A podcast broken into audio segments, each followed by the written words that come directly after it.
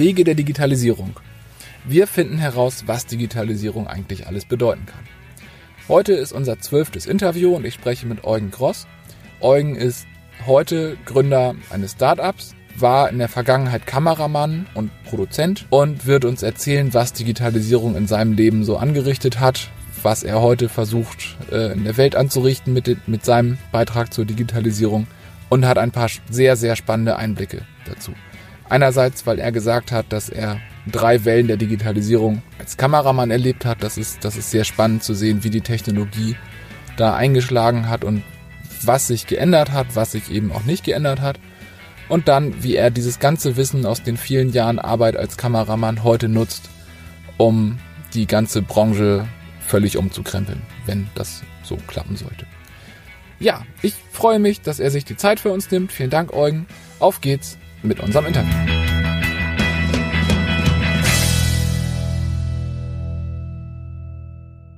Ja, herzlich willkommen zur nächsten Folge von Wege der Digitalisierung. Heute sitzt Eugen neben mir. Wir haben uns vor einer Weile kennengelernt, als er mich interviewt hat, lustigerweise, nach einem Vortrag, den ich gehalten habe über verantwortungsvolle Softwareentwicklung. Im Laufe des Kennenlernens habe ich festgestellt, dass das, was er macht, so spannend ist, dass er unbedingt hier im Podcast mal was erzählen sollte. Und das kann er viel besser erklären als ich. Von daher, herzlich willkommen. Vielen Dank, dass du da bist. Und erzähl, wer bist du, was machst du, Danke für die Einladung. Äh, mein Name ist Eugen Gross. Ich bin Gründer des Startups Iconics AI. Wir sitzen derzeit an dem, im TU-Tech-Gebäude an der TU Hamburg und entwickeln eine Software, die mithilfe neuronaler Netze das Nutzerverhalten beim Betrachten von Videos vorhersagt. Ursprünglich bin ich ein Kind der 80er Jahre. Da hieß es, komm doch zum Fernsehen, da ist es lustig. Und das habe ich nach der Schule auch gleich gemacht, weil äh, lustig, lustige Arbeit und, und äh, viel Spaß bei der Arbeit und Dinge zu machen, die man gerne macht, nämlich Filme, war das entscheidende Argument, äh, um zum Film zu gehen. Ich komme allerdings auch aus einer Familie, die aus, aus einer kreativen Familie. Mein Papa war Tenor, meine Mutter war Tänzerin. Das heißt, unser Umfeld war natürlich auch vom Film und Fernsehen und Theater. Und Deswegen war es für mich ein relativ leichtes, dorthin zu gehen. Ich glaube, dass ich eigentlich ein verkappter Schauspieler war, der sich nur nicht getraut hat, das zu äußern oder auch nicht talentiert genug gewesen wäre, wie ich jetzt glaube, um, um Schauspieler zu werden. Meine Eltern haben auch immer gesagt, Bub, bitte lern was Anständiges. Geh nicht zum Theater. und als ich dann gekommen bin, habe ich gesagt, ich gehe zum Film. Nein, das ist noch viel schlimmer. uh, so habe ich eben meinen, meinen Weg als Kameraassistent gemacht in Wien, bin dann nach Deutschland gekommen, wurde dann zu einer recht frühen Zeit mit Anfang 20 Kameramann, habe ähm, viele verschiedene Genres bedient, viel in der aktuellen Berichterstattung am Anfang gearbeitet, ähm, habe dann mich durch Interesse zum Satellitentechniker fortgebildet. Das waren die Jungs, die mit diesen großen Satellitenschüsseln plötzlich überall auf der Welt eine Live-Übertragung machen konnten. Das fand ich ganz spannend. Es war auch mhm. spannend. Ähm, das ist eigentlich ein Berufsbild, das ein Diplom-Ingenieur gemacht hat oder jemand, der das richtig gelernt hat. Damals war so Not am Mann, dass man jeden von der Straße geholt hat, wie mich.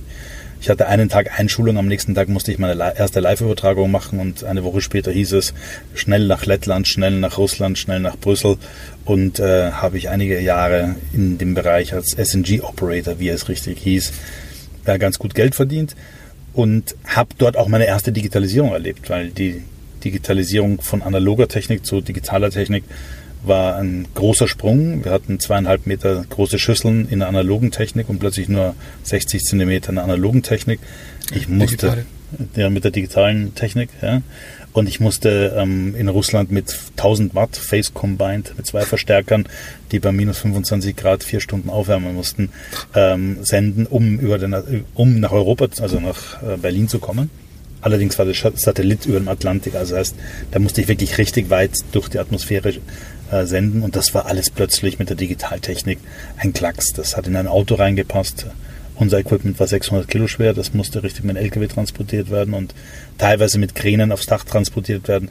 Und die Digitaltechnik hat es einfach möglich gemacht, dass man mit einem Laptop und mit ähm, einem Abspielgerät und mit einer Kamera, die man mit einem Kabel angeschlossen hat, äh, mit kleiner Technik live gemacht hat. Und Das war spannend, hat aber auch dazu geführt, dass ich nicht mehr in diesem Geschäft tätig war, sondern dann wieder mehr mit der Kamera gearbeitet habe. Und dann kam die nächste Digitalisierung für mich. Als Kameramann wurden halt auch die Kameras digital, die Aufzeichnungsmethoden wurden digital. Das hat mich aber in meiner Arbeit weniger tangiert, weil ob da hinten etwas auf Band analog aufgezeichnet wurde oder digital aufgezeichnet wurde, hat für mich keinen Unterschied gemacht. Und als später eine Festplatte kam, hat es für mich in der Arbeit als Kameramann keinen Unterschied gemacht. Es hat eher in der Verbindung mit dem Kunden eine Geschwindigkeit gebracht, weil man musste das analoge Digital äh, Material nicht in den Avid digitalisieren, sondern man mhm. konnte gleich direkt darauf zugreifen und dadurch wurden die Produktionsprozesse sehr viel schneller.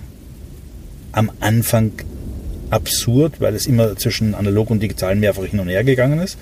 Man hat ja auch noch bei Spielfilmen auf Celluloid gefilmt, hat das Ganze digitalisiert, hat es im Avid geschnitten und ist dann wieder in, ins äh, Kopierwerk gegangen, hat die Filmschnipsel anhand dessen, wie es am Computer gemacht wurde, wirklich noch manuell zusammengeklebt. Und der mhm. Film ist so entstanden. Das heißt, da war so eine Zwischenphase, die viel mehr Aufwand äh, war und das habe ich nie verstanden, warum das so passiert. Bis dann eben auch der Film und äh, alles, was, was äh, aufgenommen wurde, digital war und das hat uns die Arbeit sehr erleichtert, hat aber auch dazu geführt, und das ist in jedem Bereich der Digitalisierung zu spüren, dass die, der Arbeitsalltag sehr komprimiert wurde. Man hat eben nicht die Zeit gehabt, sich ähm, zwischen der Aufnahme und dem Schnitt äh, das Material nochmal zu sichten, sondern es war immer alles sofort verfügbar, es musste sofort geschnitten werden, es musste sofort live sein. Und ähm, das hat dazu geführt, dass die, die Arbeit schon sehr verdichtet wurde. Und das sieht man ja auch in jedem x-beliebigen Bereich. Wenn man früher einen Brief geschrieben hat oder einen Fax geschickt hat, hat es eine Woche gedauert, bis man eine Antwort bekommen hat. Heutzutage werde ich schon ähm, sehr nervös, wenn mein Rechtsanwalt oder Steuerberater ähm, nicht innerhalb von 24 Stunden antwortet, wenn nicht sogar innerhalb von einer Stunde. Ähm, ich sage gerade Rechtsanwalt und Steuerberater, weil ich das Gefühl habe, dass diese beiden Berufszweige schon noch sehr 1.0 sind und ähm, zwar E-Mails mhm. schreiben, aber ähm, mit einer anderen Geschwindigkeit mit, als, als wir, die in dem Digital-Business arbeiten und auch erwarten, dass andere so schnell sind. Da muss ich mich manchmal auch ein bisschen zurücknehmen. Im eigenen Freundeskreis auch, ähm, dass manche eben auf eine WhatsApp nicht sofort antworten, sondern ein bisschen brauchen und dann vielleicht als Antwort zurückrufen und mir aufs Band sprechen. ja, so, so ist jeder anders und äh, die, die unterschiedlichen Geschwindigkeiten in der Entwicklung der Digitalisierung sind, glaube ich, auch ein Thema, das in großen Unternehmen ein richtig großes Problem ist und viel Gehirnschmalz braucht, um alle abzuholen, alle mitzunehmen, ähm, die dann eben auch alle am gleichen Strang ziehen. Ja, ja, das, das ist eigentlich, also ich, ich, ich finde, es war ein schöner Bogen, den du gespannt hast. Es war, es ging aus alles irgendwie von der neuen Technik so, also äh, analoge Satellitentechnik, digitale Satellitentechnik. Und am Ende hat es aber zur Verdichtung deines Arbeitsalltags geführt. Und jetzt kann man sagen, die, die Medien sind da schon sehr früh bei gewesen, die Digitalisierung irgendwo reinzuziehen. So, also letztendlich, ich glaube auch Hamburg at Work als Netzwerk ist ja irgendwo aus der Medienbranche entstanden und heute sind sie Digitalcluster für viele Branchen und wie du sagst, es gibt Branchen, die sind da noch nicht so weit wie, wie andere. Aber am Ende kommt es immer irgendwie auf, auf Menschenthemen. Also oft ist die Technik der Treiber und beschleunigt und verdichtet Dinge, aber am Ende sind es ja immer noch Menschen, die irgendwo kommunizieren, zusammenarbeiten, die Arbeit tun. Und da, da kommt die Digitalisierung dann irgendwo an und erzeugt vielleicht Probleme, vielleicht Vorteile. Ja, also ist, ist so der rote Faden, der sich bisher durch meine Interviews zieht. Ja. Dass, dass es immer irgendwie mit der Technik losgeht, aber am Ende immer bei den Menschen ankommt und dass, dass das eigentlich die spannenden oder schmerzhaften Probleme erzeugt. Ja. Diese Veränderung in der Gesellschaft durch die Digitalisierung, das geht ja mit so einer rasenden Geschwindigkeit voran. Das sind Veränderungen, die früher über Generationen Zeit gebraucht haben, ähm, wie man kommuniziert, ja. Vom Buch bis hin zur täglichen äh, Zeitung, die Nachrichten, die in einer viel schnelleren Geschwindigkeit zum Kunden gekommen sind, dass man plötzlich weiß, was am anderen Ende der Welt passiert. Und das, was wir jetzt erleben mit der Digitalisierung und mit der Art der Kommunikation, die über den ganzen Globus geht, das geht mit so einer Geschwindigkeit und das ist halt nicht auch immer gut für alle. Es ist für viele gut. Viele, ähm, die vorher abgeschottet irgendwo am Land waren, haben jetzt einen Zugang zu allen Dingen, die wir auch in den Städten haben, zu Informationen. Man kann mit einem kleinen, mit einer Idee irgendwo in Indien am Land auch ein Business aufbauen, das weltweit arbeitet. Mhm. Aber es gibt halt auch ganz viele Fehler, äh, ganz viele, die auf der Strecke bleiben. Und das ist ein Thema, wie bringt man die Leute dazu, dass sie das wollen, dass sie mitmachen bei der Digitalisierung und dass sie ihren Vorteil sehen und wie kann man auch wirklich alle abholen und allen, die daran teilnehmen, einen Benefit haben. Ja. Ja, ich denke, das ist ein Thema, das uns alle irgendwo befassen wird. Also ich gehe ja davon aus, dass viele der Zuhörer hier irgendwie ja, Digitalisierung in, in ihrem Umfeld auch treiben. Also letztendlich hören sie zu, weil sie Interesse daran haben, was ist Digitalisierung. Aber ja, also ich habe schon in unterschiedlichen Interviews unterschiedliche Beispiele bekommen. Also zum Beispiel habe ich den, den ähm, Felix Menden von Wer liefert was interviewt. Und der hat gesagt, dass da im Unternehmen viele Leute sind. Das war mal ein reiner Verlag, heute ist es eine reine Online-Firma. Die haben es aber geschafft, viele Leute mitzunehmen. Und da ist jetzt ein, ein, ehemaliger gelernter Buchdrucker, der noch die eigene Buchpresse bedient hat, der heute SEO-Kampagnen führt. Und ich habe ähm, letzte Woche den, den Herrn Römer vom Archäologischen Museum Hamburg interviewt. Das äh, wird, glaube ich, die zehnte Folge sein, wenn sie live geht. Und der hat zum Beispiel gesagt, dass Digitalisierung bei denen einfach nur Zusatznutzen erzeugt hat bisher. Dadurch sind neue Stellen geschaffen worden und mehr, also alle haben was davon. Die, die Besucher, die Leute, die jetzt auch aus München heraus Dinge erfahren können, die sonst nie vor Ort gewesen wären. Da sind einfach neue Stellen geschaffen worden, aber es ist nichts weggefallen. Und andersrum gibt es ganze Branchen, die fallen einfach weg, die werden digitalisiert. Das waren früher Jobs, die hat man als Mensch gemacht, heute machen das Maschinen. So, und das sind, das sind Menschen, die müssen gucken, wo sie bleiben. Und also von daher, ja, je, je mehr ich lerne, desto, desto mehr sehe ich, wie, wie unterschiedlich das auf die Branchen sich auswirkt. Jetzt würde ich gerne hören, lernen, was dein Startup macht. Du hast gesagt, du bist, weil du Spaß am Job wolltest, zum Film gegangen. Da ist Startup ja eigentlich genau der konsequente Schritt. was macht ihr da und was hat das mit Digitalisierung und mit Film hm. zu tun? Ich habe 2015 bis 2016 ein Masterstudium an der Hamburg Media School gemacht. Das nennt dann, dass ich Executive äh, MBA in Media Management. Und habe da sehr viel über Digitalisierung gelernt. Ich war immer sehr technisch affin, aber nie selbst derjenige, der bis ins tiefste Detail eingestiegen ist. Und dort habe ich auch sehr viel darüber gelernt aus Management-Sicht, wofür man Technologie verwenden kann, gerade im Kontext mit von Medien. Und als es darum ging, eine Masterarbeit zu schreiben und ein Thema zu finden, habe ich mich damit beschäftigt, wie heutzutage die digitalen Player Online-Videos produzieren. Ich habe gemerkt schon in meiner Zeit als Kameramann und Producer, dass es eigentlich plötzlich andere Player waren.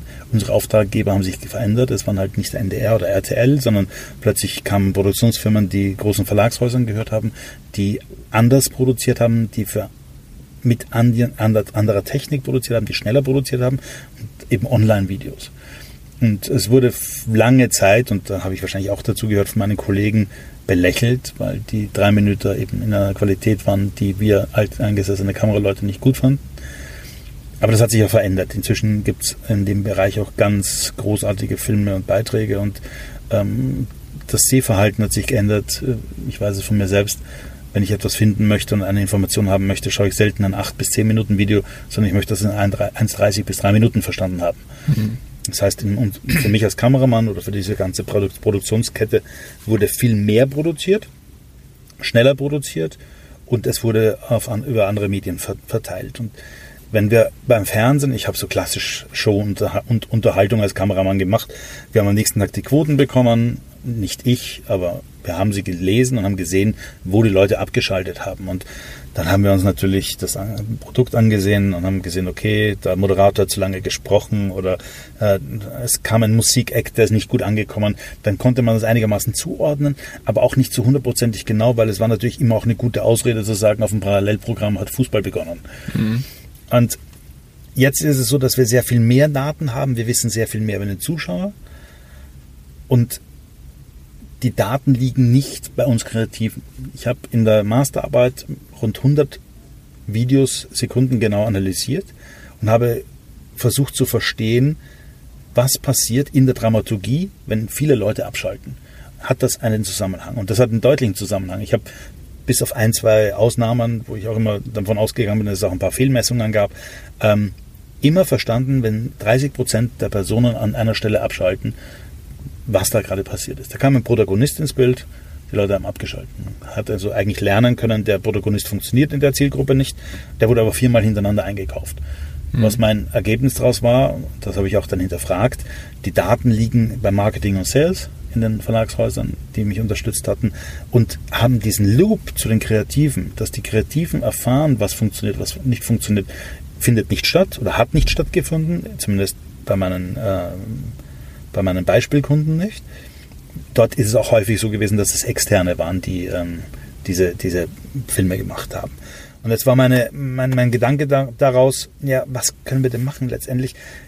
Es geht ja nicht darum, ein mittelmäßiges Produkt gut zu vertreiben, indem man Technologie reinsteckt, um eine große Reichweite zu haben, sondern wir wollen, oder ich als Filmemacher, der das Produkt liebt, möchte doch eigentlich ein besseres Produkt schaffen, dadurch, dass ich mhm. die Informationen über die Daten habe.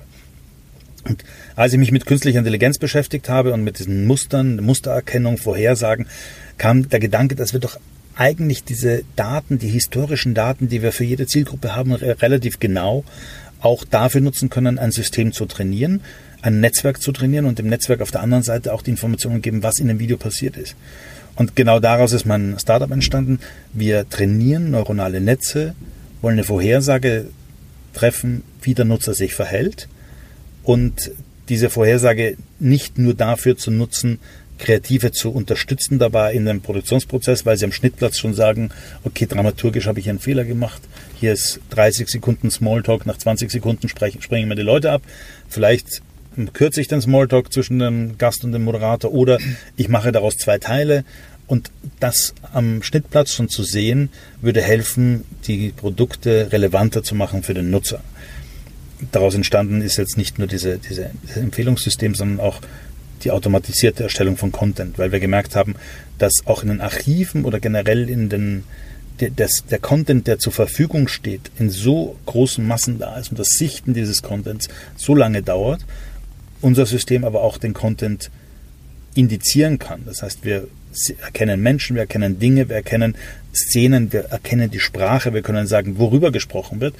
Und als Beispiel zum Beispiel, wenn man einen Fernsehbeitrag schneidet und einen, äh, im Archiv ein Bild sucht, wo Helmut Kohl mit Brezhnev zusammensteht, so findet man im Archiv wahrscheinlich 1000 Hits.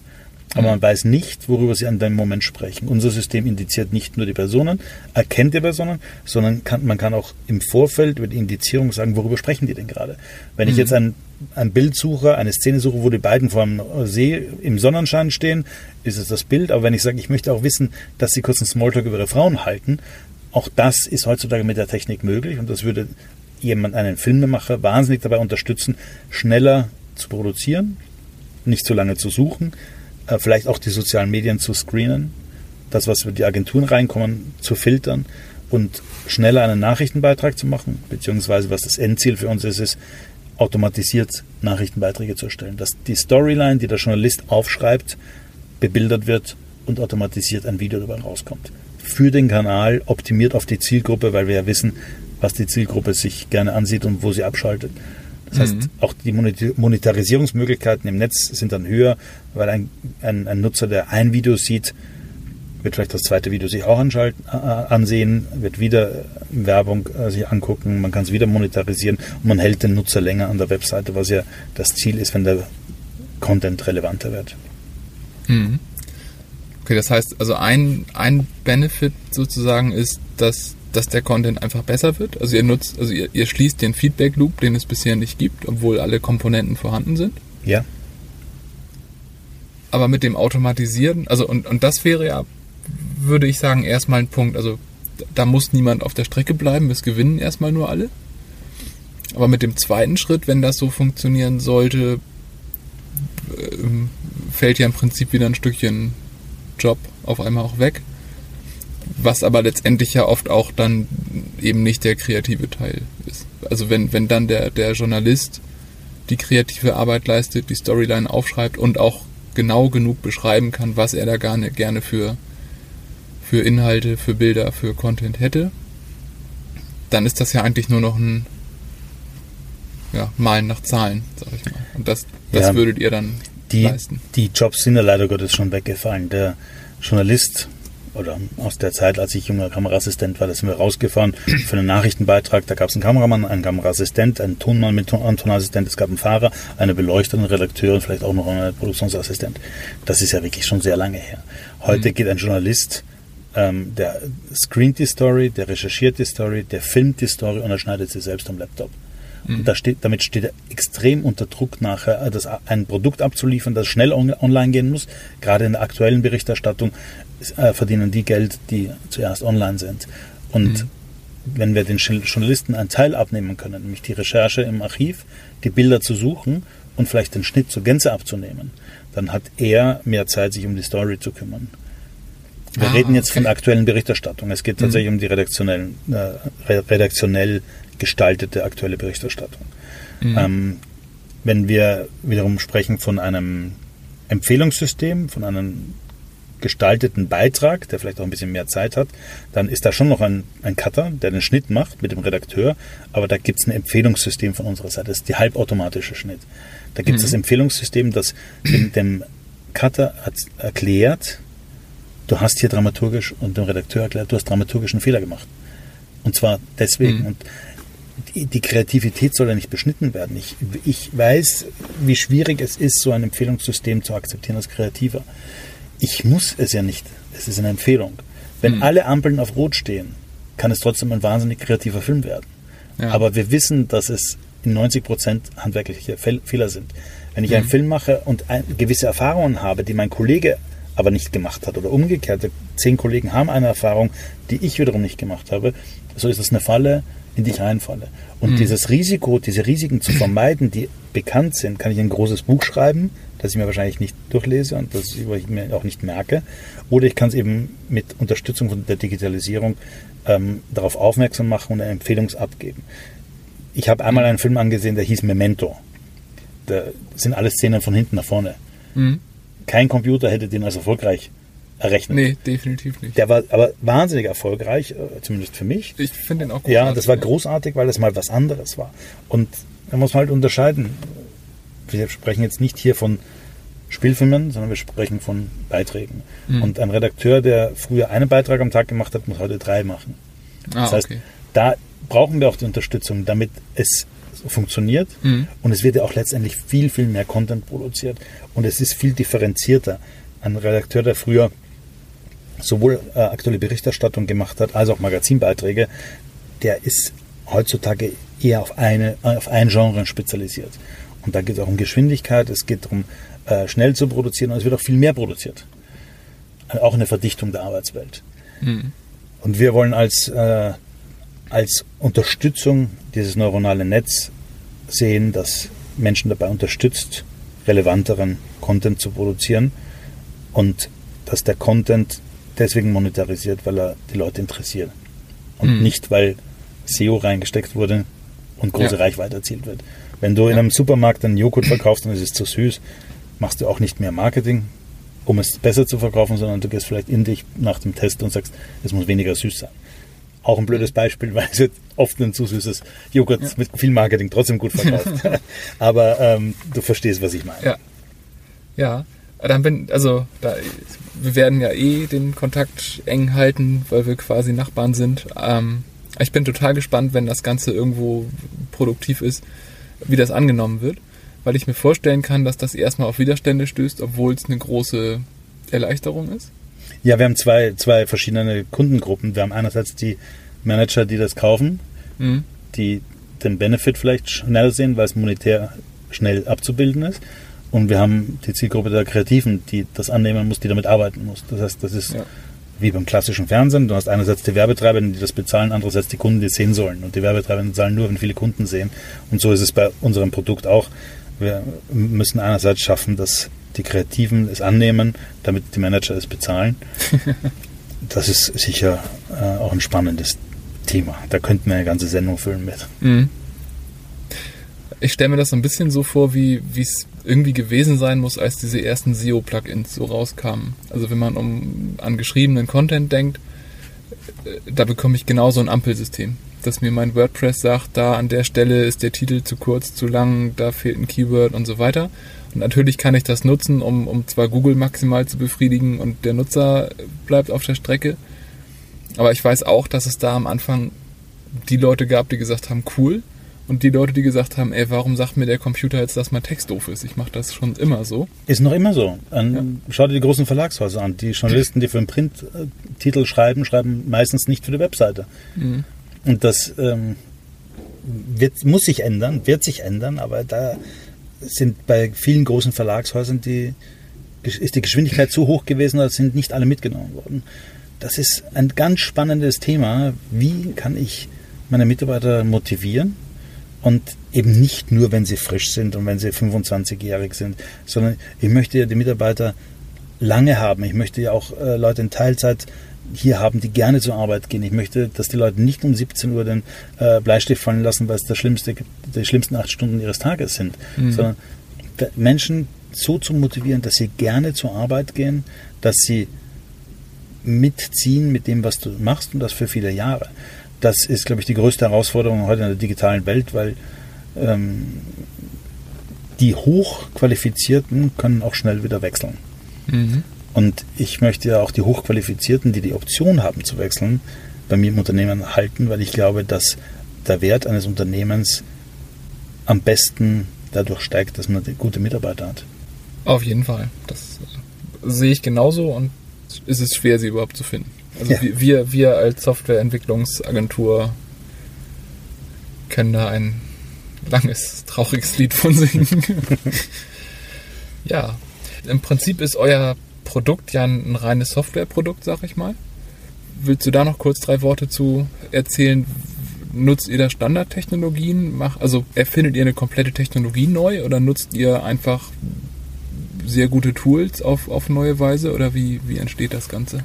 Sowohl als auch. Ähm, zu tief der, von der Technik kann ich dir nicht erzählen, weil ich, ähm, weil das der Alexander macht. Alexander Koleski ist Neuroinformatiker und ähm, ist derjenige, der die Entwicklung leitet.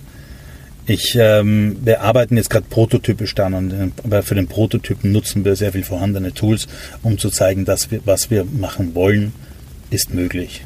Mhm. In Zukunft, wenn der Prototyp erstmal angenommen ist und wenn wir auch die nächste Finanzierung haben, weil das natürlich bei Startups immer so ein Stück für Stück ähm, Weg, immer einen Schritt weiter und dann wieder schauen, dass die nächste Finanzierung klappt. Ähm, wenn wir unsere ganzen Beweise angetreten haben, wenn wir den Prototyp haben, zum Minimal Viable Product gekommen sind, mit ersten Pilotkunden das ausprobiert haben, dann äh, wird das eigen, mit eigenen Mitteln ähm, dargestellt. Mhm. Und wir bauen, wir haben gemerkt, dass daran, da, da an diesem Thema der Bilderkennung oder Medienerkennung, es geht auch um Text und Sprache, ein wahnsinniger Bedarf ist. Jedes Unternehmen hat inzwischen Medien. Und diese Medien liegen meistens brach, werden nicht indiziert, man findet sie nicht und man kann wahnsinnig viel damit machen. Und deswegen bauen wir nicht nur an, an unserem Endprodukt, weswegen wir eigentlich angetreten sind, sondern haben so ein paar Zwischenebenen eingezogen, weil wir gemerkt haben, das Indizieren von Mediendaten ist ein Riesenthema und das bieten wir auch an. Und ähm, das, ist auf, das ist auf dem Weg dorthin entstanden, weil wir mussten es ja für uns auch machen. Mhm. Und da haben wir jetzt eine Oberfläche, machen mit einigen Pilotkunden Tests, ähm, neben uns sitzt ein Startup, das erkennt Partikel in äh, Ölen und mit einem Mikroskop. Auch da geht es darum, die haben eine Datenbank mit der, die haben eine Bibliothek mit den Partikeln und sie haben die Daten aus dem Mikroskop. Das zusammenzuführen ist ein neuronales Netz. Mit mhm. unserer Oberfläche äh, kann man all diese Sachen zusammenbringen. Stell dir vor, ein Unternehmen hat kleinteilige Produkte und die Kunden rufen im Callcenter an und sagen, ich möchte das nachbestellen. Wissen mhm. aber nicht genau, was es ist. Und das dauert relativ lang, äh, ob der Dübel, die Schraube, die kleine Kupplung, der, der, der Filter, herauszufinden, was das ist. Dasselbe Unternehmen hat aber alle Daten, alle Bilddaten. Jetzt mhm. stelle dir Anwendungsbeispiel vor, der Kunde geht in die App, fotografiert mit seinem Handy das Produkt, es gibt die Bilddatenbank und es gibt ein Match. Den Match können mhm. wir machen und im Shop sofort auf, den richtigen, äh, auf das richtige Produkt verweisen.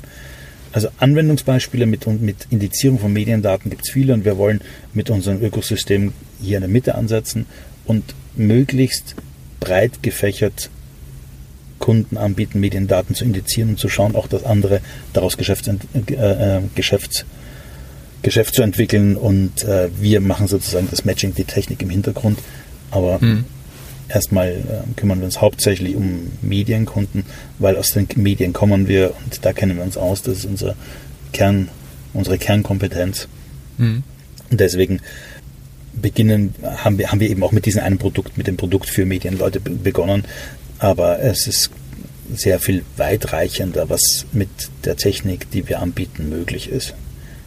Es ist ein Abwägen zwischen, was schaffen wir mit unseren Ressourcen und was möchten wir gerne. Und das ist beim Startup immer das große Problem, wenn du am Abend nach Hause gehst und sagst, du hast alles geschafft, was du dir heute vorgenommen hast, dann hast du einen Fehler gemacht, weil das ist beim Startup nicht. Und das ist für mich ein langer Lernprozess gewesen, dass äh, wir einfach viel zu viel am Tisch haben und nur die Hälfte davon schaffen. Auf der anderen Seite ist es auch wahnsinnig erfüllend, ähm, etwas selbst voranzubringen, ein eigenes Produkt zu bauen und mhm.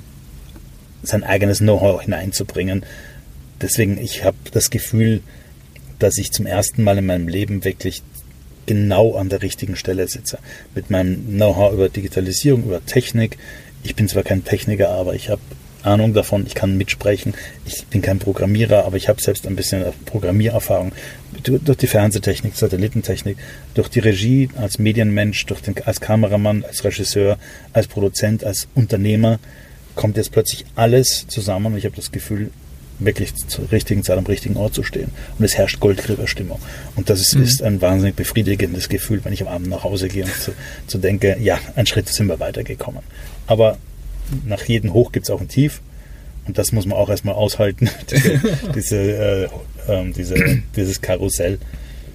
Ja. Und äh, aber ich, ich finde, das klingt unglaublich inspirierend. Also ja. im Prinzip beschreibst du, wie es mir und Rieke geht. Also seit wir Leinheiser gegründet haben, ist es auch perfekt. Also wir haben Software entwickelt schon Jahrzehnte vorher, aber das Konstrukt, wie es jetzt ist, ist einfach, einfach wie sein soll. Und ja, ich finde, das ist eine super Überleitung zu unseren Abschlussfragen.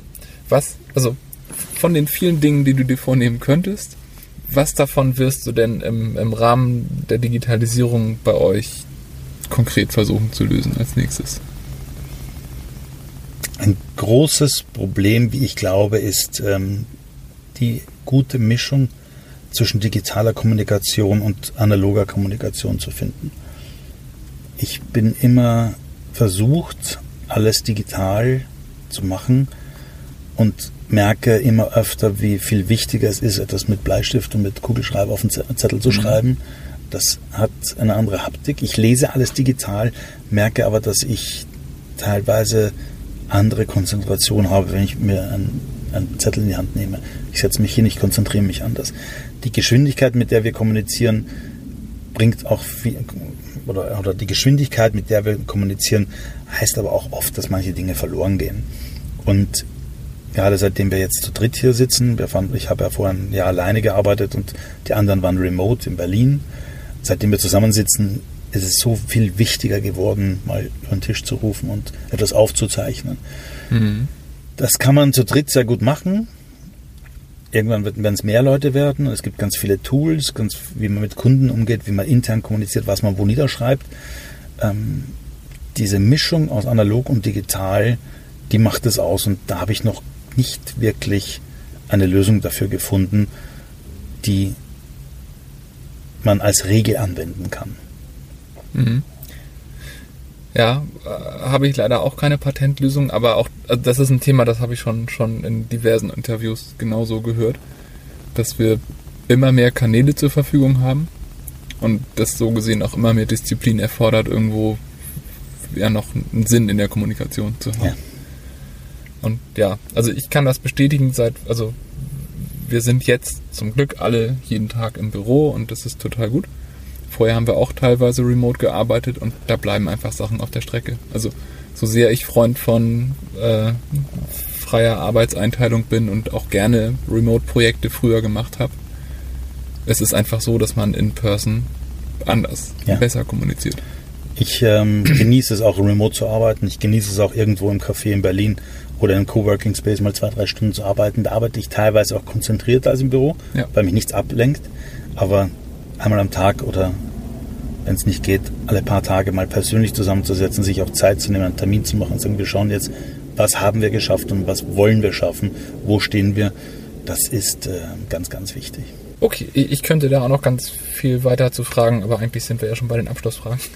ähm, wie hältst du dich aktuell zum Thema Digitalisierung? Was ist da so dein tägliches, wöchentliches? Leider Gottes, leider Gottes mache ich das über Newsletter und die überfordern mich.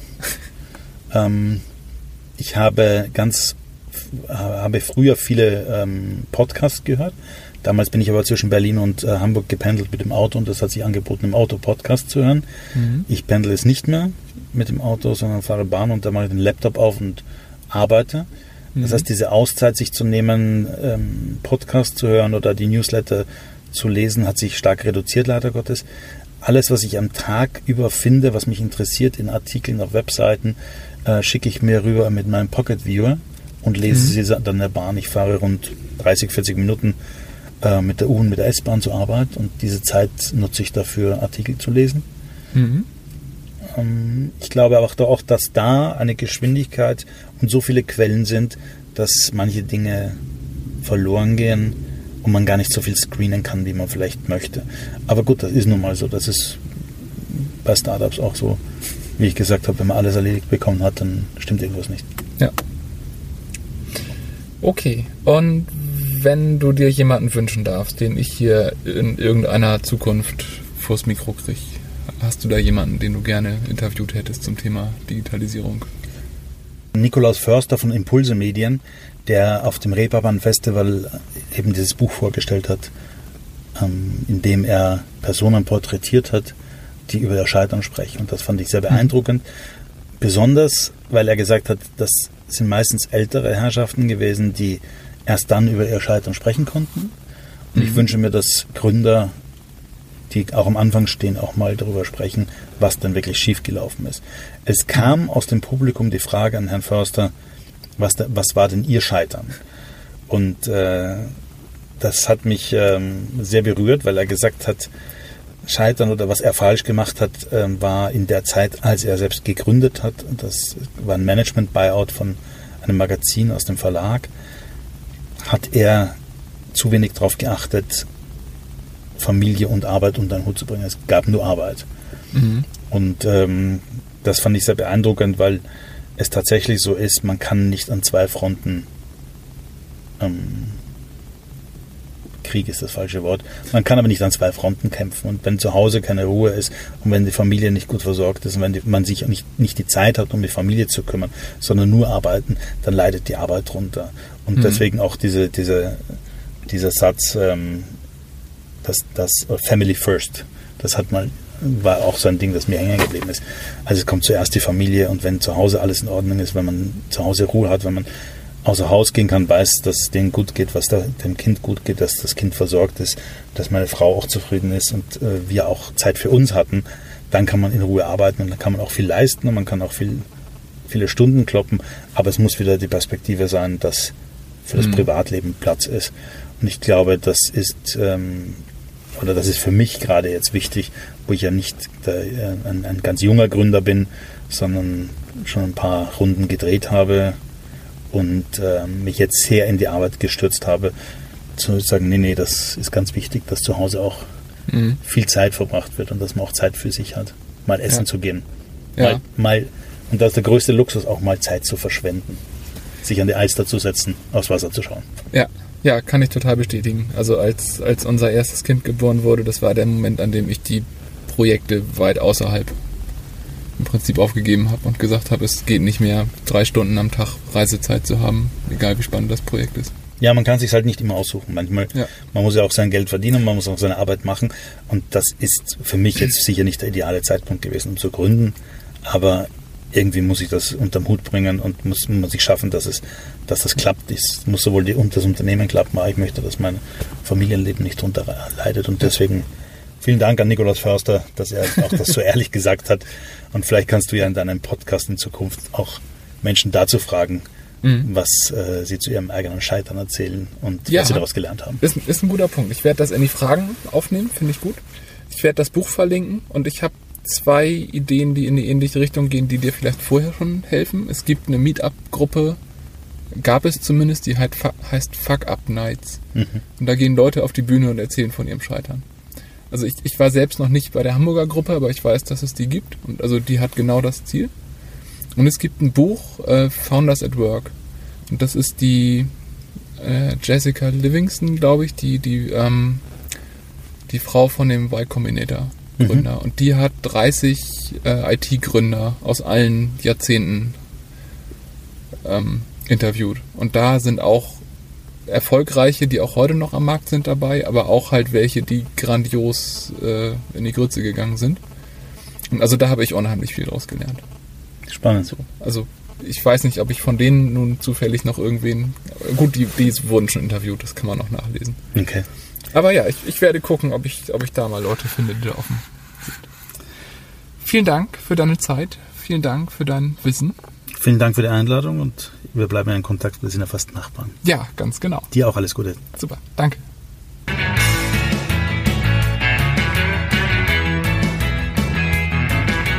Das war unser zwölftes Interview für den Podcast Wege der Digitalisierung mit Eugen Gross vom Startup Iconics. Vielen Dank, Eugen, für deine Zeit, vielen Dank für dein Wissen und alles, was wir heute lernen durften. Ich werde alle Quellen, alle Links, alle, alles, was wir so ähm, besprochen haben, worauf man verlinken kann, in den Shownotes dokumentieren. Das Ganze findet ihr wie immer unter wegederdigitalisierung.de. Das hier ist das zwölfte Interview mit ähm, Iconics. Und mal wieder, wie immer, der Hinweis, wir sind noch immer neu auf iTunes. Und ich würde mich sehr freuen, falls ihr uns ein Feedback, am liebsten natürlich ein positives Feedback bei iTunes geben könntet, weil wir immer noch die Chance haben, in dieser Hot News Sparte, Sparte zu sein. Und da kommen wir hin, wenn wir ganz viel Action auf unserem Profil da haben. Ja, von daher freue ich mich auf euer Feedback und ich freue mich, dass ihr zugehört habt und freue mich auf unser nächstes Interview. Und bis bald.